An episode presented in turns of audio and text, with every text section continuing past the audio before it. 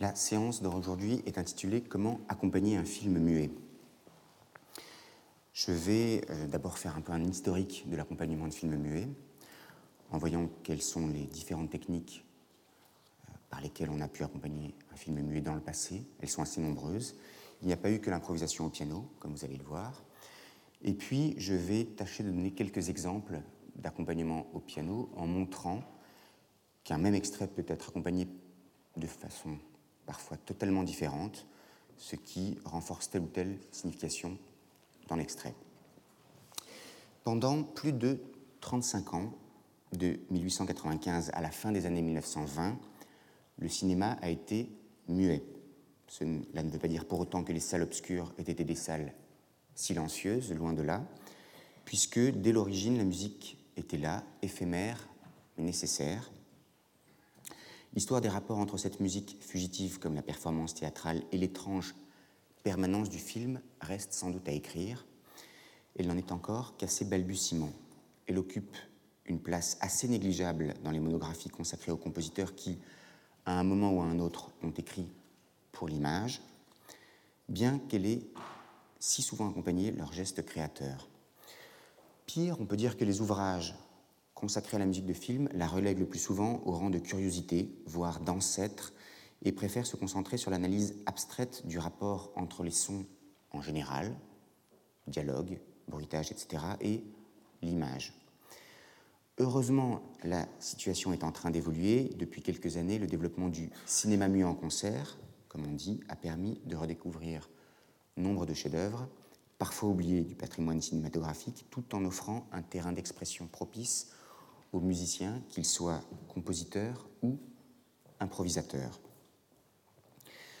D'un point de vue plus académique, des recherches essentiellement d'origine italienne, allemande, anglo-saxonne commencent à approcher cet intéressant phénomène culturel.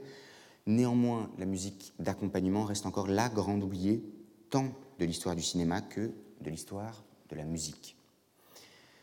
Elle pâtit sans doute de la mauvaise image attachée à l'idée d'improvisation, même si celle-ci, comme nous allons le voir, n'est pas la seule forme qu'a prise la musique au cinéma. Le 28 décembre 1895 marque symboliquement l'acte de naissance du cinéma. Dans la salle du Grand Café, un pianiste est là, il joue sur les images des Frères Lumière. Pourquoi un musicien est-il déjà présent au premier jour du 7e art? Musique et cinéma sont-ils dès l'origine inséparables? Peut-être qu'il faut se rappeler que la projection d'un film était ponctuée d'une quantité d'épisodes musicaux. Vous aviez les ouvertures qui annonçaient le début de la séance, les intermèdes qui assuraient les transitions entre les différents genres de films qui composaient le programme, les retraites qui précédaient les entractes ou qui accompagnaient le public vers la sortie.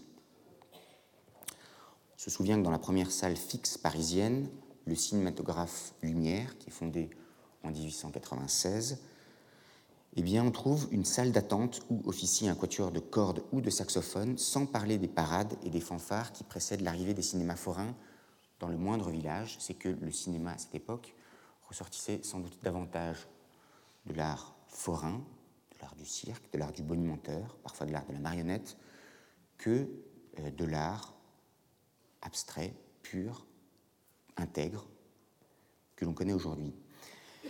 Faudrait-il écrire pour parodier Nietzsche une naissance du cinéma d'après l'esprit de la musique? L'image en mouvement serait-elle, comme la tragédie selon le philosophe allemand, indissociable d'une atmosphère musicale première, préexistante à toute mise en image? Peut-être, mais alors que chez Nietzsche, l'imagination est stimulée par l'élément musical, le cinéma serait l'art où la musique est devenue seconde, inspirée voire tributaire de l'image, le comble étant atteint dans l'improvisation. Alors, pour expliquer le, rôle de la musique au cinéma, les interprétations ne manquent pas. Pour l'un des premiers historiens de la musique au cinéma, qui est Kurt London, cette présence est tout bonnement inéductable, nécessitée par une réalité en réalité très prosaïque. On a besoin de quelque chose qui couvre le bruit fait par le projecteur, écrit-il. Et en effet, ajoute-t-il, à l'époque, il n'y avait pas de paroi isolante entre l'appareil de projection et l'auditoire. Ce bruit pénible dérangeait le plaisir de la vision.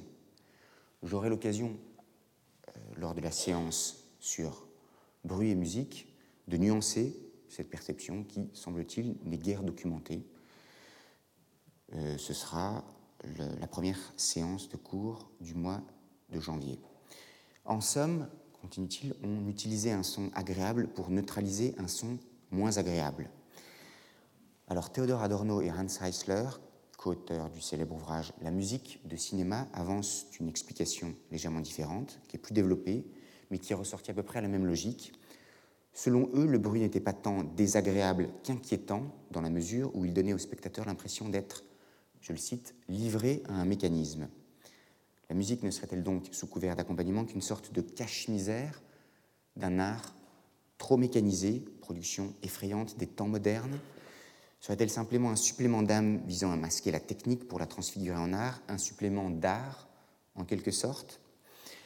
La lecture que Sophia Lissa fait s'émancipe de ces considérations qui sont toutes matérielles, même si il arrive qu'elles soient philosophiquement érigées en symptômes d'une sensibilité d'époque.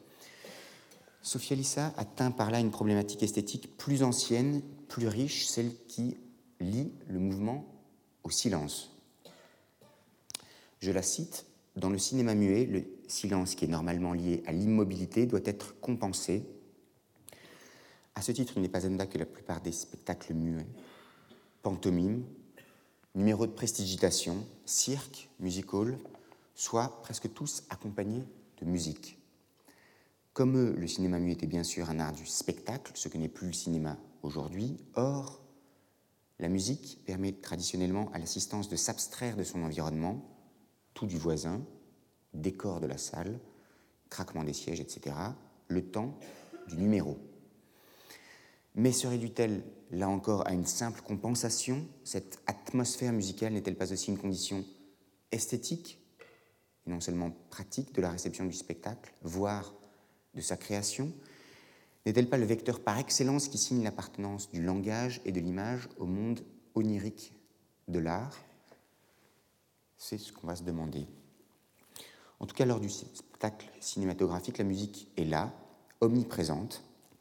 Remarquons d'ailleurs qu'elle l'est parfois lors du tournage, encore aujourd'hui, où on peut voir des musiciens installés sur les plateaux pour créer une atmosphère et offrir aux comédiens les conditions optimales d'interprétation d'une scène. L'image animée ne peut avoir qu'un lien multiple, profond, indissoluble avec cet autre art du mouvement qu'est la musique, et l'image fixe, elle seule, serait comme une école du silence. Un peu comme dans l'histoire du théâtre grec, il n'eut d'abord qu'un seul acteur, un pianiste solitaire, un soliste perdu dans l'obscurité de la salle, préposé à accompagner les projections lumineuses sur le mur d'une sorte de caverne platonicienne. Très vite, comme à Athènes, il n'est plus seul à côté de l'écran.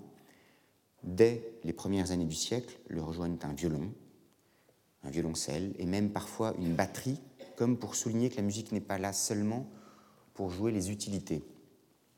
Le quatuor à cordes, les bois, l'harmonium, éventuellement les ensembles de 20 musiciens et plus sont un luxe que seuls peuvent s'offrir les plus beaux temples de lumière, comme on disait, à Paris notamment.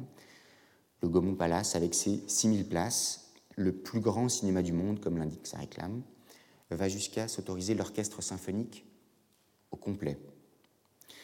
Quelle est donc cette musique que l'on entend dans les cinémas? Le plus souvent, ce n'est pas de l'improvisation à proprement parler, mais plutôt de l'adaptation musicale. Qu'est-ce à dire? On peut avoir un mille-mélo assez disparate, avec musique de variété, grands airs d'opéra ou d'opérette, rengaines populaires, musique légère, tubes du grand répertoire classique qui se succèdent tout au long du déroulement de l'action. Il y a bien sûr des musts, la chevauchée des Valkyries pour les cavalcades sur écran, la méditation de Thaïs, de Massenet, la sonate Claire de Lune, quand le héros ou l'héroïne en sont à la grande scène d'amour. les favoris Parmi les compositeurs sont en premier lieu les romantiques, Beethoven, que j'ai mentionné, mais aussi Tchaïkovski, Wagner, Saint-Saëns, suivi de peu par Puccini, Waldteufel et ses valses, mais également Roussel, Dukas, Ravel et leurs sortilèges orchestraux. Recours est aussi fréquemment fait à l'utilisation sonore et aux réserves de musique incidentale enregistrées. à l'exemple de la cinéble Kinothèque, inaugurée pour le cinéma muet par Giuseppe Becce en 1919. Alors qu'est-ce que c'était? S'agissait de pièces écrites spécialement pour le cinéma, d'une grande simplicité mélodique en général, ce qui pouvait faciliter les enchaînements pour le pianiste qui avait à les jouer, mais dont les intentions expressives sont particulièrement explicites pour que la fusion avec l'image soit la plus adéquate possible. En somme, la musique est là dès les origines du cinéma sous des formes très variées et à des niveaux très divers.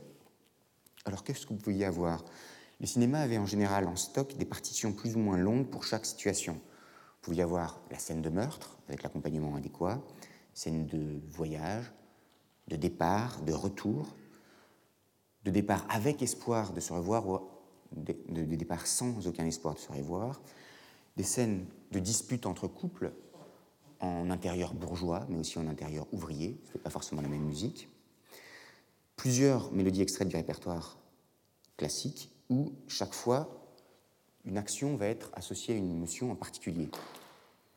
Une espèce de répertoire finalement d'émotions musicales associées aux scènes dans lesquelles on pouvait les voir, les entendre au cinéma. De même, vous trouvez, outre euh, la kinothèque de Giuseppe Becce, Playing to Picture de George en 1912, Sam Fox Moving Picture Music Volumes de Samatsky 1913, Motion Pictures Moods for Pianists and Organists, a Rapid Reference Collection of Selected Pieces de Rappé 1924, qui sont ces ouvrages qui vont classer de façon minutieuse, parfois extrêmement minutieuse, comme je vous l'ai dit, certaines pièces classiques auxquelles on adjoint des compositions originales. Ce n'est que petit à petit que la musique au cinéma va conquérir ses lettres de noblesse. Bientôt, on ne va plus se contenter de ce pourri musical et on va faire appel à des créateurs de métiers, des compositeurs. Alors, les grands musiciens classiques français sont les premiers à accepter de collaborer à l'écriture de musique pour le cinéma. 1918, pardon, 1908, Saint-Saëns, qui écrit une partition pour L'assassinat du duc de Guise d'André Calmette et Charles Le Bargy. Quelques années plus tard, c'est le tour de Michel Maurice Lévy, dit Beethoven, qui écrit la musique de la dixième symphonie d'Abel Gans. Il est suivi d'Éric Satie pour Entracte de René Clair, 1924, de Paul Ladmirault, La Brière de Léon Poirier, même année, Henri Rabault, Le miracle des loups, toujours 1924, puis Le joueur d'échecs en 1926, qui sont tous les deux signés de Raymond Bernard, puis Florent Schmitt, Salambo de Pierre Morandon, 1925. On pourrait en citer quelques autres. Il s'agit là de certains des compositeurs de musique de concert les plus connus à l'époque. Entre-temps, aux États-Unis, pour Naissance d'une nation, Griffith, 1915, travaille en collaboration étroite avec Joseph Carl Bray, qui avait déjà participé au Queen Elizabeth, où jouait Sarah Bernard, et va compiler à cet effet plusieurs œuvres symphoniques auxquelles il mêle des airs patriotiques sudistes et nordistes et l'incontournable Chevauché de Valkyrie. Alors remarquez que Griffiths est l'un des rares réalisateurs à s'être lancé personnellement dans le travail de composition musicale. Il écrit lui-même l'un des thèmes de son mélodrame Le lys brisé, très beau film de 1919, et il suit toujours de très près l'écriture des partitions de ses films quand il confie celles-ci à des musiciens de profession. En Union soviétique, le compositeur allemand Edmund Meisel écrit la musique du cuirassé Potemkin d'Eisenstein, 1925. Et Shostakovich, après avoir été pianiste pendant deux ans dans un petit cinéma de Leningrad, fait de même pour la nouvelle Babylone de Kozintsev et Trauberg. On a là quelque chose qui est situé entre création originale et collage de pièces préexistantes, avec quantité de solutions intermédiaires. On peut aussi citer la contribution de Darius Milhaud à l'inhumaine de Marcel L'Herbier. Alors, que se passe-t-il? Par exemple, quand, euh, quand Shostakovich accompagne lui-même au piano certains films muets, il arrive que ce soit un tel succès qu'au lieu des deux séances prévues tous les soirs, euh, c'est trois séances qui sont diffusées, mais alors il va y avoir un changement dans la variation de, de tempo, c'est-à-dire que le défilement de l'image va être plus rapide parce que sinon ces trois séances dureraient beaucoup trop longtemps. Donc Shostakovich, évidemment, est obligé de changer le type d'improvisation qu'il va faire, ou bien lorsque la musique est écrite effectivement exprès pour l'occasion, vous allez avoir des coupes dans certaines des musiques, parce qu'il faut aller plus vite, et de temps en temps, pour relier ces extraits qui ont été mutilés, Shostakovich se met lui-même au piano et improvise une transition, un conduit musical. Donc il faut bien voir que ce que se représente de temps en temps comme quelque chose d'extrêmement figé, euh, qui est toujours égal à lui-même cours des séances, était en réalité d'une extrême diversité. Et là encore, c'est l'image du pot pourri qui me vient à l'esprit parce que, effectivement, il fallait faire preuve d'un très grand pragmatisme lorsque vous étiez musicien à l'époque et que vous deviez accompagner un film muet. La vitesse des différents entrant en ligne de compte, le fait que de temps en temps certaines des versions cinématographiques étaient mutilées et que le musicien ne s'en rendait compte qu'au moment de la projection, même pas quelques minutes auparavant. Bref, il fallait pouvoir s'adapter très vite aux circonstances de projection. Mais euh, l'exemple des musiciens classiques, des musiciens pour le concert que je vous ai cité, est là pour contrer une idée reçue, hein, cette idée que finalement les musiciens classiques n'ont pas tous, loin de là, traité le genre avec mépris, et que, compositeurs de musique savante, entre guillemets, ont très tôt été attirés par la nouvelle forme d'expression que constitue le cinématographe, comme le révèle d'ailleurs une, enquête réalisée auprès de 29 d'entre eux pendant l'été 1919. Que se passe-t-il? Une sorte de sondage avait été organisé, c'est-à-dire qu'en 1919 et en 1925, la presse cinématographique publie deux enquêtes approfondies sur les rapports entre musique et cinéma qui vont souligner assez clairement des divergences d'orientation. Une troisième enquête a lieu en 1929. Elle fait état des transformations du métier consécutives à l'apparition du cinéma parlant. Il va en être question. Et de façon, symptomatique, ce ne sont plus des musiciens, mais des réalisateurs que l'on va interroger. Alors, l'arrivée du parlant transforme évidemment considérablement la profession. Du jour au lendemain, des dizaines de milliers d'instrumentistes sont mis à la porte. On en comptait près de 10 000 rien qu'à Paris, et c'en est fini de la diversité vivante de l'accompagnement musical, alors que la multiplicité des interprétations pouvait même susciter chez les spectateurs l'impression qu'ils voyaient un film nouveau à chaque projection dans une salle différente. Désormais, la partition colle au film en une seule lecture obligée, définitive, figée à jamais. Berman déplore cette restriction imposée à l'imagination et à la créativité pour lui, le cinéma parlant, au même titre que l'introduction de la couleur, mais pour des raisons différentes, est une catastrophe pour l'histoire du cinéma. Alors je vous cite un entretien qu'il a accordé à euh, Serge Danet pour euh, le journal Libération en 1983. Car quand on y pense, c'est très curieux, nous travaillons aujourd'hui exactement de la même façon que les frères Lumière, avec les mêmes machines, c'est plus sophistiqué, mais le principe est le même. La couleur n'a rien apporté à l'art. Le parlant a presque été une catastrophe. Personnellement, je suis tellement fasciné par la vieille façon de faire des films avec la caméra, le projecteur et les ombres sur un écran blanc. Alors, qu'on le regrette ou qu'on le réjouisse, le parlant a bouleversé la relation entre l'auditeur et l'écran. En particulier, le rapport de la partition à l'action s'en est trouvé complètement repensé, la technicité l'emportant dorénavant sur la spontanéité. Que sont donc devenus les films muets et dans quelles conditions s'effectue dès lors leur projection Le muet n'a pas sombré dans l'oubli, mais à l'exception du burlesque, par exemple le film de Chaplin, de Buster Keaton, de Harold Lloyd, de Laurel et Hardy, auquel on accole généralement des séries de ragtime poussifs, usés jusqu'à la corde, il a perdu la faveur du grand public.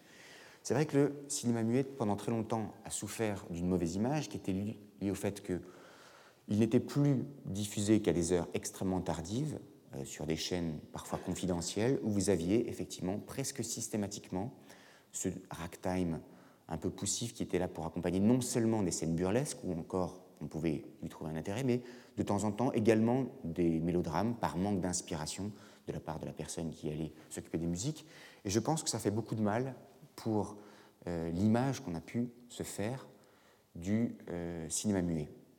Heureusement, la renaissance des, ciné-concerts dont il va être question a permis un tout petit peu de modifier cette image, de faire en sorte que ce ne soit pas seulement cette musique mécaniste, choisie simplement par manque d'imagination, mais quantité d'autres types de musique, pas simplement pour le piano, et avec une vitesse de défilement des images qui n'était pas calquée sur ces burlesques, pour lesquels très souvent le côté mécanique euh, qui était là pour, susciter du, rire était euh, exagéré, mais où on avait des vitesses de défilement qui étaient un peu plus normales et il n'y avait aucune raison pour que les personnages sur l'écran fassent deux fois plus vite parfois ce qu'ils étaient censés faire dans la réalité.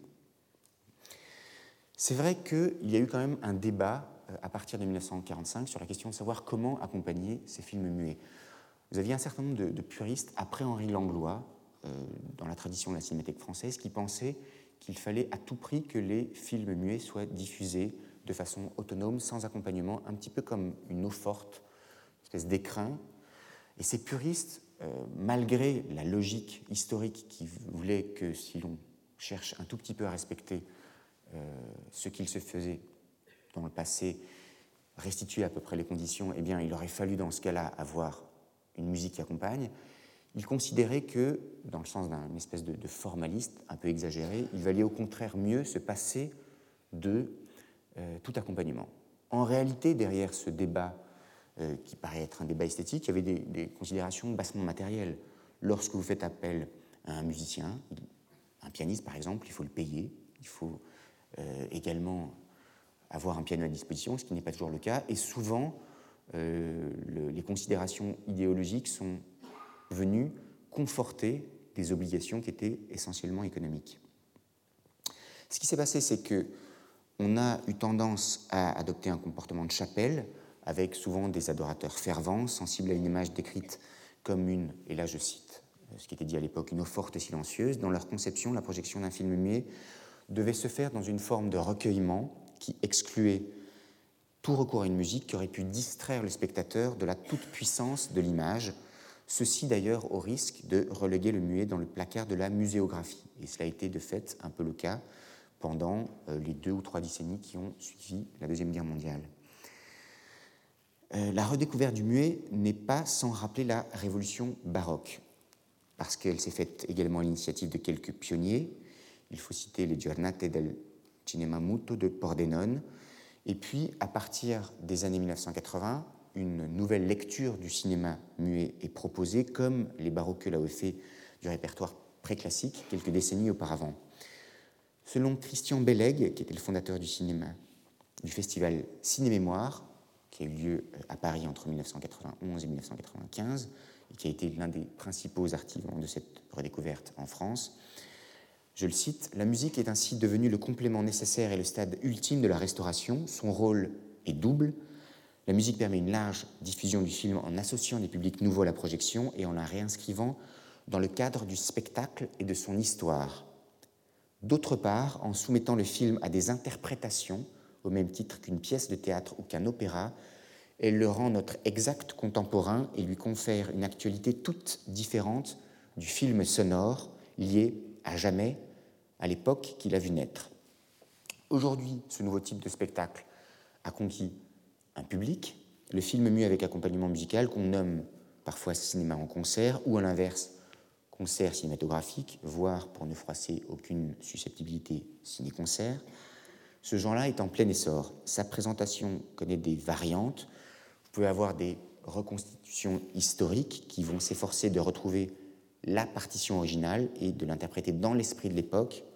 Vous pouvez avoir des improvisations solistes au piano ou à l'orgue, parfois à l'orgue de cinéma quand c'est possible. Il arrive, mais ça coûte cher, qu'il y ait la commande d'une nouvelle musique à un compositeur d'aujourd'hui. On peut citer à cet égard la partition de Pierre Janssen et Antoine Duhamel pour Intolérance de Griffiths en 1985. J'ai eu la chance d'assister à cette première, je n'étais pas très vieux sans parler de l'engagement de formations qui sont parfois issues des musiques électroniques que l'on emploie de temps en temps pour euh, des films d'épouvante, pour des films où l'angoisse est présente, voire pour des mélos, euh, ce qui ne me semble pas toujours être euh, toujours adéquat. Mais vous avez musiques électroniques, musique improvisée, jazz, par exemple Artsoid, l'ARFI en ont fait partie. Le public s'élargit même aux abonnés des chaînes thématiques de télévision que leur soif d'image a amené à s'engager dans la production et à la diffusion de ce genre de spectacle, comme le remarquait naguère Feu Jacques Poitras, qui s'occupait du cinéma muet pour Arte, grâce au projet Lumière, l'Europe technocratique s'est donné les moyens de faire sortir le muet des tiroirs. Les subventions accordées ont permis aux laboratoires, Bologne, La Haye par exemple, de prendre en charge le volet industriel de cette politique artistique. Comon, Canal, etc., trouvent leur intérêt à participer à la restauration des films. Et le succès est tel que, parallèlement aux festivals spécialisés, des festivals généralistes comme celui de Berlin commencent à présenter des films muets, et c'est donc paradoxalement en sortant du silence que le cinéma muet a su s'imposer hors des cercles spécialisés des cinéphiles pour gagner le cœur des mélomanes. Je voudrais maintenant vous proposer quelques éléments de réflexion sur euh, ma pratique de, de pianiste accompagnateur. Alors, bien sûr, cela s'enracine dans ma passion personnelle et ancienne pour le cinéma, mais aussi et surtout dans une certitude qui est que l'improvisation est à la fois une école de rigueur et de fantaisie, c'est-à-dire probablement l'une des meilleures propédeutiques à la composition. Je ne crois pas du tout au mythe du compositeur dans sa tour d'ivoire, même si, depuis quelques années, les compositeurs-interprètes, de règles qu'ils étaient, sont devenus l'exception. Par une certaine ironie de l'histoire, le XXe siècle a donné un tour bien singulier à l'idéal romantique du créateur solitaire et torturé c'est tout un substrat d'esquisse, de tentative, de rencontre avec le public dont le compositeur contemporain s'est ainsi abstrait et, à mon sens, cela s'est fait en grande partie au détriment de l'art. C'est une question donc de, de passion personnelle, mais c'est aussi une question de pratique. J'ai tendance à penser que, en matière de musique à l'image, c'est la position pragmatique qu'il faut avoir et que souvent l'absence de règles intangibles me paraît être la meilleure règle.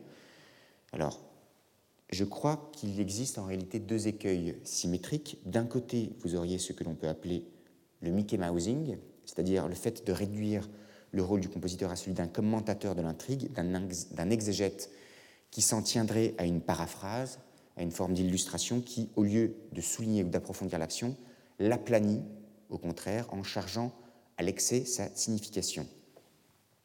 De l'autre côté, vous auriez euh, eh quelque chose qui serait une façon de contrepointer l'image, mais de façon tout aussi systématique et tout aussi aberrante à mon avis, c'est-à-dire inverser les signes et faire du contre-emploi forcé à la manière de ces provocations à bon marché qui ne sont que le revers m'as-tu vu du conformisme.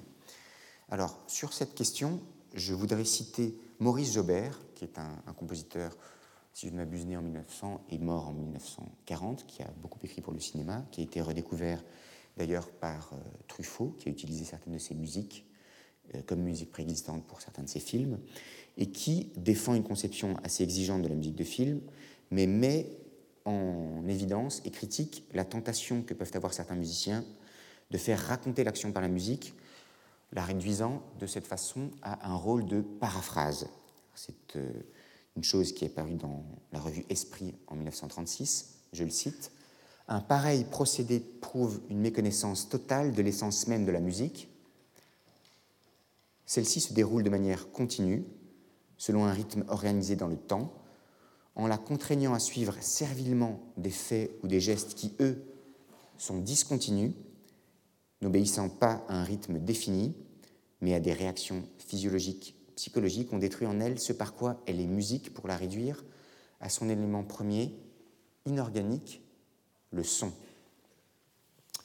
Alors, entre ces deux positions extrêmes, je vous rappelle, d'un côté, vous auriez euh, le fait d'être dans la paraphrase, que j'appellerais le Mickey Mousing, qui peut avoir un certain intérêt quand il s'agit de films burlesques, pourvu que l'on ne soit pas en retard par rapport à l'image, rien de pire, bien entendu, euh, lorsque vous voulez souligner un gag, que de le souligner a posteriori. L'anticiper, ça peut aller, mais le souligner a posteriori, euh, vous condamne évidemment à quelque chose euh, qui ne sera guère apprécié, je pense, du public. D'un autre côté, donc, vous auriez cette façon trop systématique d'être à contrepoids par rapport à l'image. Je vais essayer d'en revenir un petit peu à ces deux types de, de lecture sur un extrait de l'Aurore de Murnau. Heureusement, entre ces deux positions euh, extrêmes, l'arc-en-ciel des nuances et des options est très étendu. On a tout loisir d'ébaucher les linéaments d'un langage personnel. On est libre aussi, ça et là, de pasticher tel ou tel style d'un grand nom de la musique ou encore d'une époque dont l'atmosphère paraîtra peu ou prou adaptée au mouvement de l'image aux sinuosités de l'intrigue ou encore tout simplement à l'économie des émotions. Il est bien sûr possible aussi de mélanger, sans nécessairement les mitiger, ces deux approches, et de construire ainsi, pas à pas, un dialogue secret entre imitation et création, dont le cinéma serait non le prétexte mais le sous-texte, ou pour parler comme les spécialistes de littérature, une forme paradoxale d'hypotexte. Je pense que les possibilités de, de jeu avec l'image sont très nombreuses. La musique permet tantôt d'impliquer le spectateur dans l'immédiateté de l'action, tantôt de le rappeler à des événements passés en jouant sur les réminiscences de certains thèmes, tantôt même d'anticiper, par sa tonalité et les humeurs qu'elle suggère, des catastrophes inattendues, des événements inespérés. La liberté de l'improvisation est également totale quant au traitement de la narration musicale, qui peut être parfois divisée en chapitres, tels l'écriture en numéros de l'opéra, ou suivre un développement continu, le Durchkomponiert, quelque part entre la mélodie infinie et le stream of consciousness. Et de fait, le spectateur est souvent sensible à cet art très contemporain par sa capacité à fondre en un seul mouvement critique et création, référence et originalité, illustration et indépendance de la musique, dramatisation et ironie.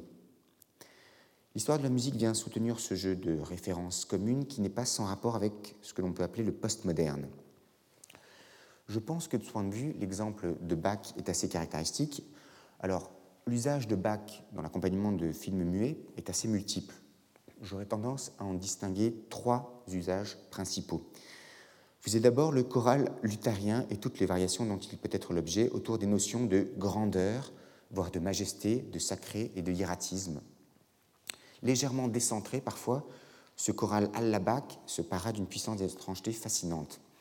Alors, qu'est-ce que ce peut être que ce choral Allabac Vous avez euh, un choral luthérien, mais au lieu de le faire entendre simplement euh, à quatre voix, avec quelque chose qui serait du l'ordre du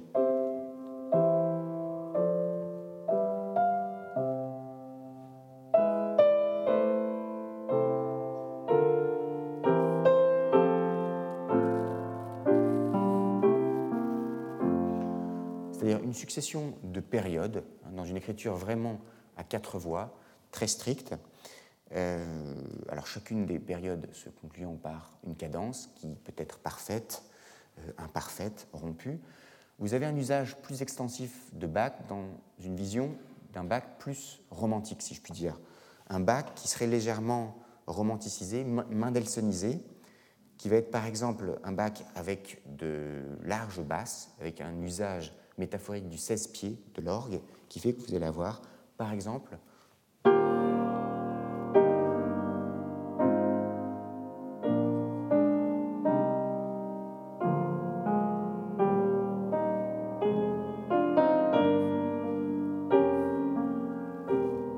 ce qui est une façon de, suggérer donc, comme je l'ai dit, majesté, avec toujours cette idée de hiératisme qui est liée verticale. Alors dans un sens, vous pouvez avoir l'idée d'avoir une basse qui va être un peu plus rapide, qui va avoir un monnayage, on va dire, deux fois plus rapide par exemple.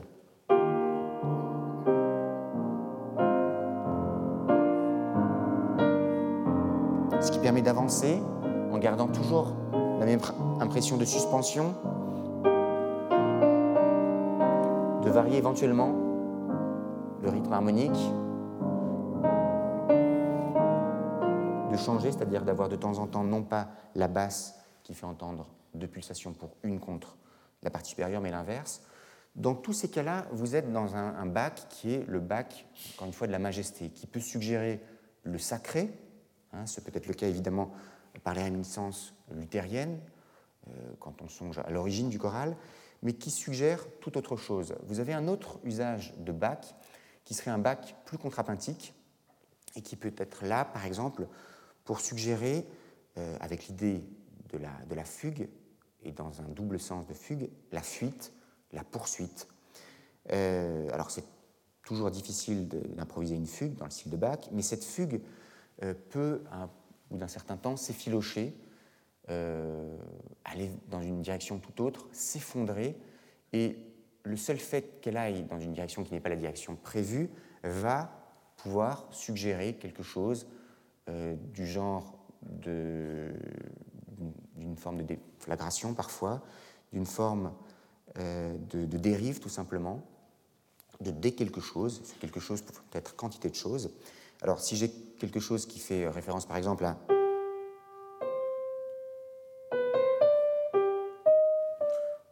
dans un fugato,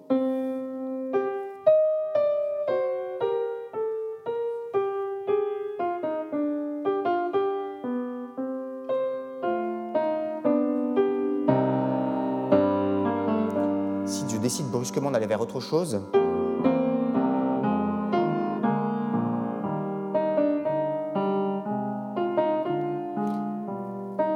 C'est-à-dire ne pas suivre vraiment les lignes du contrepoint, voire d'aller stylistiquement vers autre chose.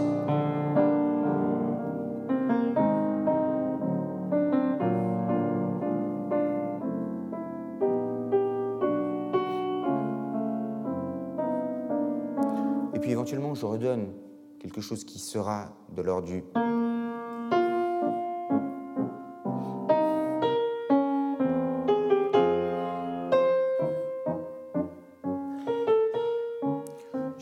qu'un fantôme, un squelette de ce qui était le thème de la fugue, son sujet, et euh, progressivement, je suis allé vers tout à fait autre chose, euh, qui peut être euh, aller vers l'un des compositeurs qui s'est beaucoup inspiré de Bach, in par exemple, dans le douce tonalis, et qui va, via une certaine tonalité de fausse note, voir quelque chose qui sera plus de l'ordre de la tonalisme libre, me permettre de quitter ce hiératisme. Alors, encore une fois, c'est bon pour suggérer euh, quelque chose comme euh, un effondrement, une façon, si vous voulez, dans la mixture d'horizontale et de verticale, de suggérer par un segment de fugue simplement, le délitement, une poursuite qui entrerait en décomposition.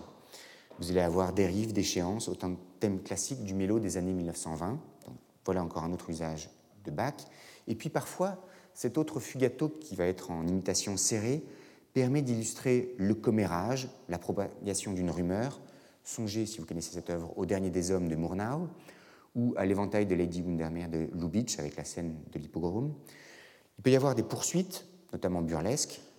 Il peut y avoir aussi un décalage dans le film lui-même où on va redoubler l'ironie ou la satire qui sont déjà présentes. Hein, cet autre usage qu'on peut faire euh, d'une fugue ou plutôt d'un fugato.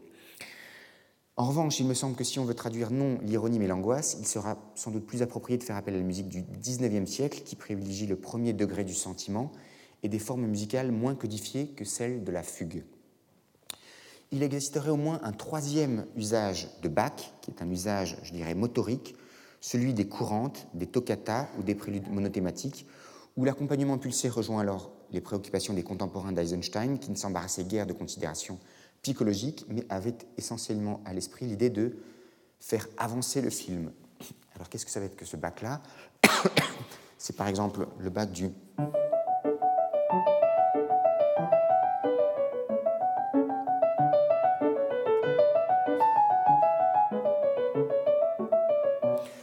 vous avez, euh, par exemple, dans l'un de ces préludes du clavier bien tempéré, une image qui est une image, je ne sais pas, alors industrielle, pourquoi pas, même si euh, je ne suis pas certain, malgré le motorisme, que cette musique euh, assez ancrée dans les 8e siècle puisse suggérer l'idée d'une révolution industrielle, mais à chaque fois que vous voulez donner l'illusion que l'image doit avancer,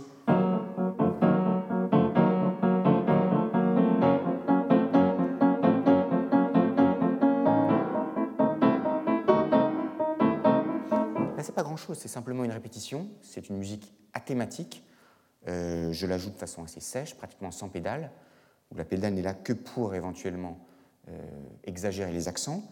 Mais si vous avez euh, des images de mouvement, songez par exemple à Symphonie d'une grande ville, Berlin Symphonie d'une grande ville, très beau film de cette époque-là, eh bien, encore une fois, ça n'a rien de psychologique, ça n'a rien de narratif, c'est simplement là pour donner cette idée d'un papillopin sonore qui va, je pense, accompagner le mouvement. Une musique de, pur mouvement. Euh, alors, ici, c'était dans un style qui serait plutôt référence au début du XXe siècle, mais si vous avez simplement, dans un faux bac,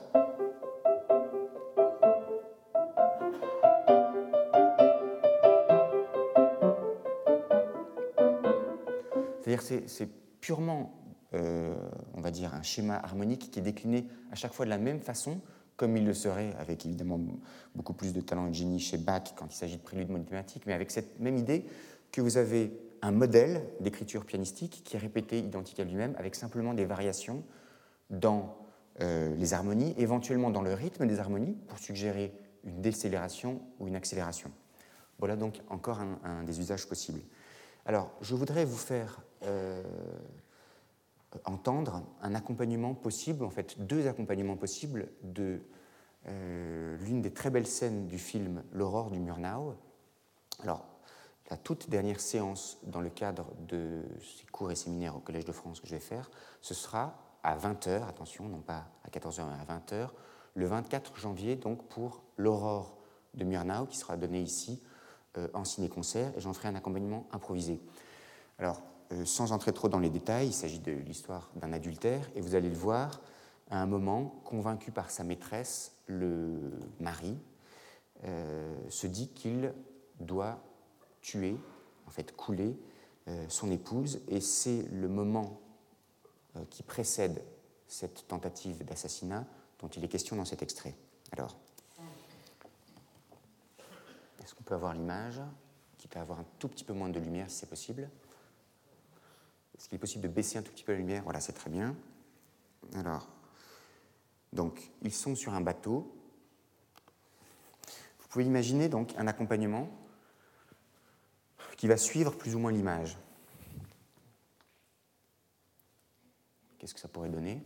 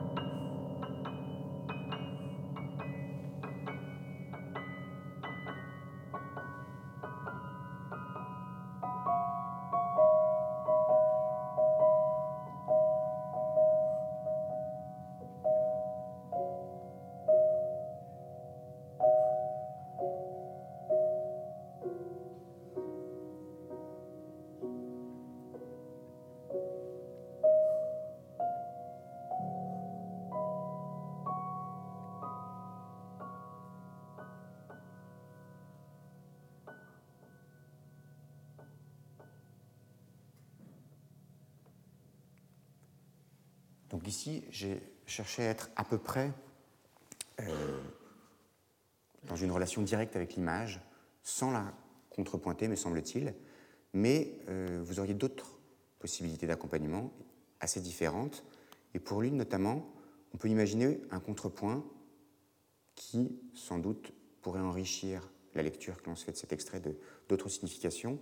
J'essaie de vous en donner un extrait. Donc là encore, euh, je pense que c'est possible si, sur l'heure et demie que dure à peu près ce film, vous n'adoptez pas de façon systématique cette euh, interprétation du contre-emploi. Elle vaut parce qu'on a affaire à un extrait de 2-3 minutes environ, que vous pourrez reproduire à d'autres moments, mais être systématiquement en contre-emploi me semblerait, encore une fois, c'est une vision très pragmatique et un peu personnelle, mais me semblerait être un tort. En revanche, pour cette scène-là, pourquoi pas? Alors qu'est-ce que ça donnerait?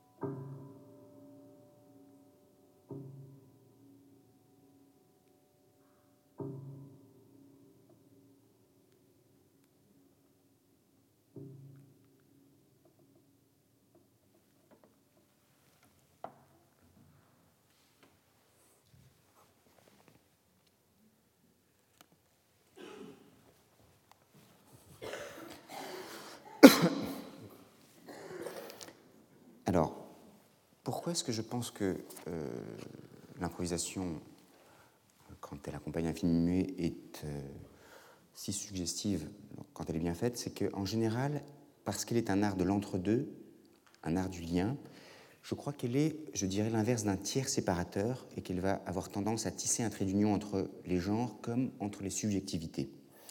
Alors, ça peut paraître un petit peu emphatique, pompeux, mais ce que je veux dire, c'est que si l'improvisation souvent convient au cinéma, ce n'est pas simplement parce que les secousses de l'action requièrent un musicien capable de convoquer sur le champ d'innombrables atmosphères musicales, ainsi que les langages qui les porteront, un artiste dont la fantaisie puisse suivre en temps réel les ramifications imaginaires du cinéaste, c'est aussi parce que la musique se fond dans le spectacle qu'il exalte, en offre la première réception et fournit ainsi une clé de lecture essentielle au spectateur.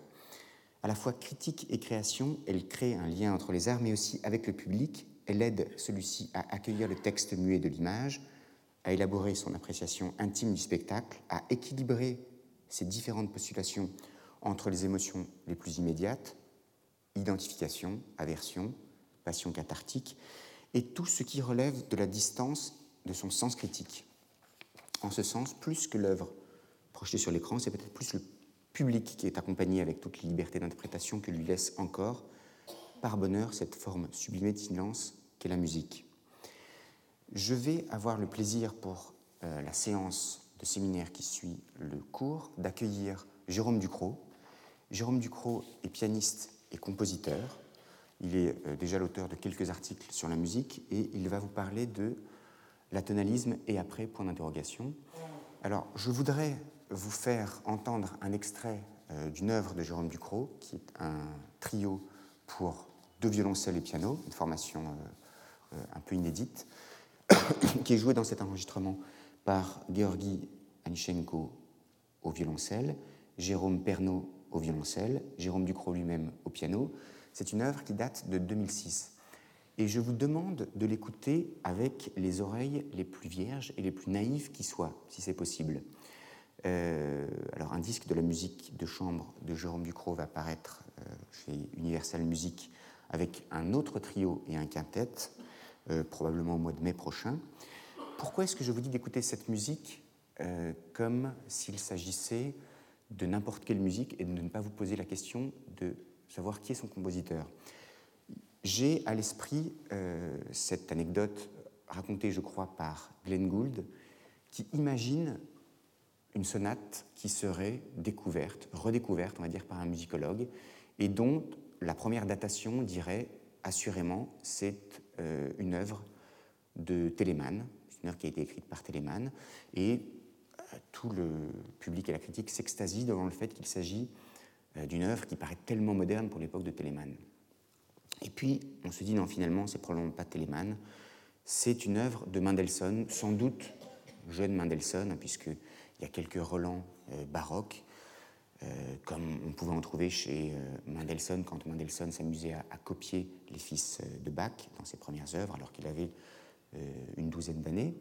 Donc c'est bien, mais bon, si c'est Mendelssohn, c'est-à-dire à peu près 50 ans, 60 ans après euh, le moment où on pensait d'abord que l'œuvre euh, avait été écrite, c'est bien, mais c'est un peu moins bien. C'est sans doute une œuvre de moins de qualité. Et puis, on se dit non, en réalité, c'est pas, pas Mendelssohn. Si on regarde un peu plus attentivement, c'est probablement un compositeur euh, féru de néoclassicisme qui, dans les années 20, a écrit ça.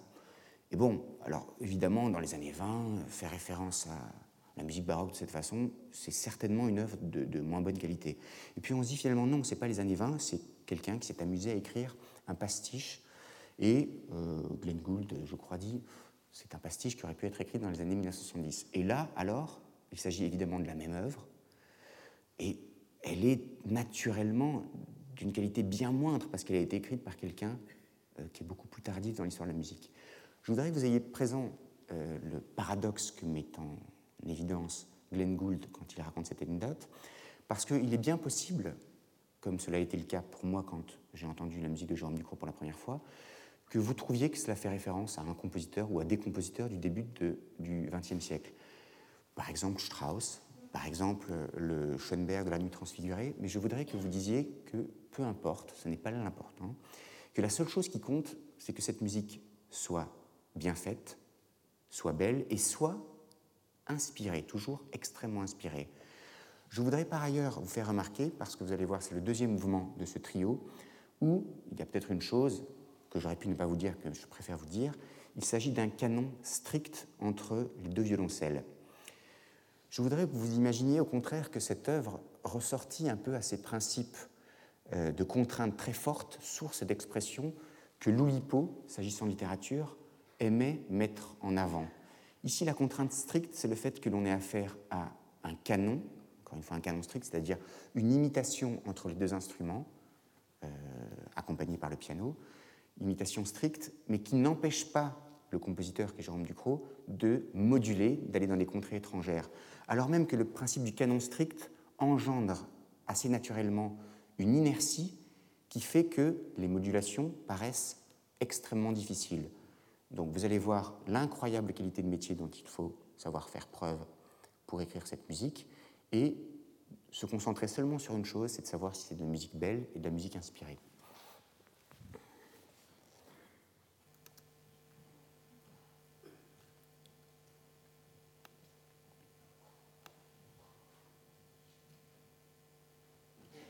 Est-ce qu'on a bien le son?